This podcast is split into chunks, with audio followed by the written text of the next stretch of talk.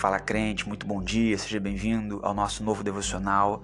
Continuando então aí o texto do profeta Joel, capítulo de número 2. Capítulo mais conhecido do livro de Joel, certamente, e muito mais conhecido por causa da sua parte final. Eu quero justamente hoje começar pelo final, a partir lá do versículo 28, quando há um então. E depois disso, será então que derramarei do meu espírito sobre toda a carne os filhos, as filhas profetizarão, os velhos terão sonhos, os jovens terão visões, até sobre os servos e as servas derramarei do meu espírito naqueles dias. Mostrarei maravilhas no céu e na terra. E todo aquele, está no versículo 32, que invocar o nome do Senhor será salvo, porque, conforme prometeu Deus no Monte Sião em Jerusalém, haverá livramento para os sobreviventes, para aqueles a quem o Senhor chamar.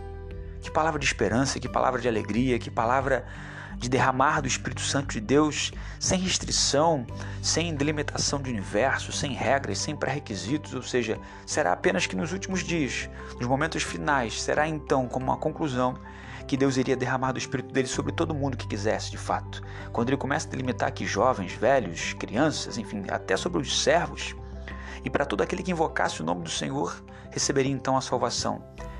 Mas isso é a conclusão, é a conclusão de algo que precisa ser feito no início. E por esse motivo eu comecei pelo final hoje, para você entender tudo que lhe aguarda, tudo que lhe espera, tudo que lhe é prometido como derramamento do Espírito, tudo que lhe é prometido como manifestação da glória de Deus sem restrição nenhuma.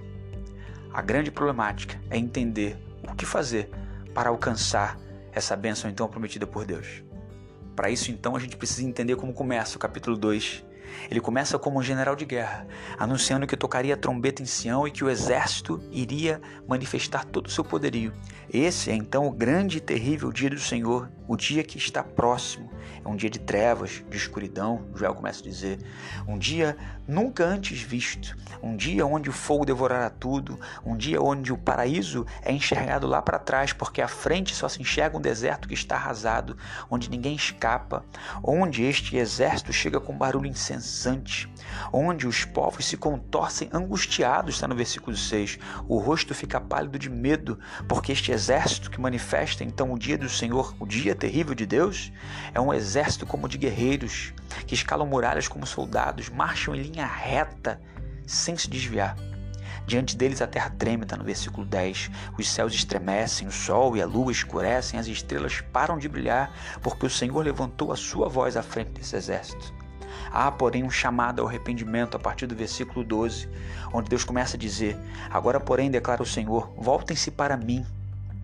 Voltem-se, porém, de todo o coração. Como voltar-se para Deus de todo o coração? Ele explica: com jejum, com lamento, com pranto. Mas isso não pode ser algo ainda externo? A partir do versículo 13, ou principalmente no versículo 13, há a explicação fundamental para que a gente alcance o que nós entendemos lá no versículo 28 como derramamento do Espírito.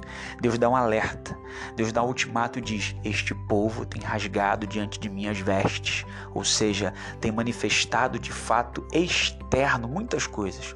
O exterior está lindo, a embalagem está muito pura Porém, entretanto, contudo, eles não estão rasgando o coração, ou seja, o, canto, o conteúdo, o propósito, o cerne da questão, de fato, o coração deles.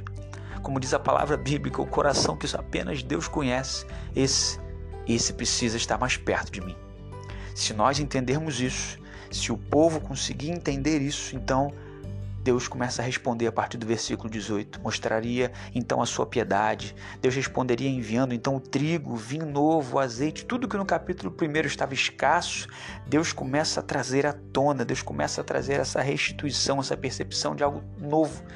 Eles não deveriam ter mais medo, muito pelo contrário, ó povo de Sião, versículo 23, alegre-se e regozije-se no Senhor, o seu Deus porque Ele é que dá a chuva que vem do outono, conforme a sua justiça, porque Ele é que faz as maravilhas e compensa. Olha que interessantíssimo versículo 25. Vou compensá-los pelos anos de colheitas que os gafanhotos destruíram.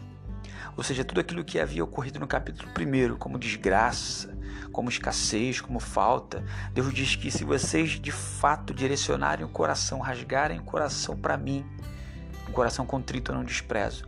Vocês então comerão e ficarão satisfeitos, está no versículo 26. E uma vez satisfeitos, louvarão o nome do Senhor, o seu Deus. E uma vez, louvando o nome do Senhor, o seu Deus, conseguirão glorificar a Ele que fez maravilhas em favor de vocês. e vocês nunca mais serão o povo humilhado. Então, mais um então, vocês saberão, versículo 27, que eu estou no meio de vocês.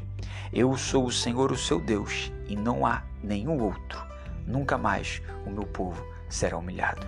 A gente precisa ter a certeza de quem está no nosso meio. A gente precisa ter a certeza de que Deus continua sendo o Senhor e que não há nenhum outro. E que nós, crendo nele, jamais seremos desapontados. Que a palavra poderosa e profética de Deus alimente nosso dia. Em nome de Jesus. Amém.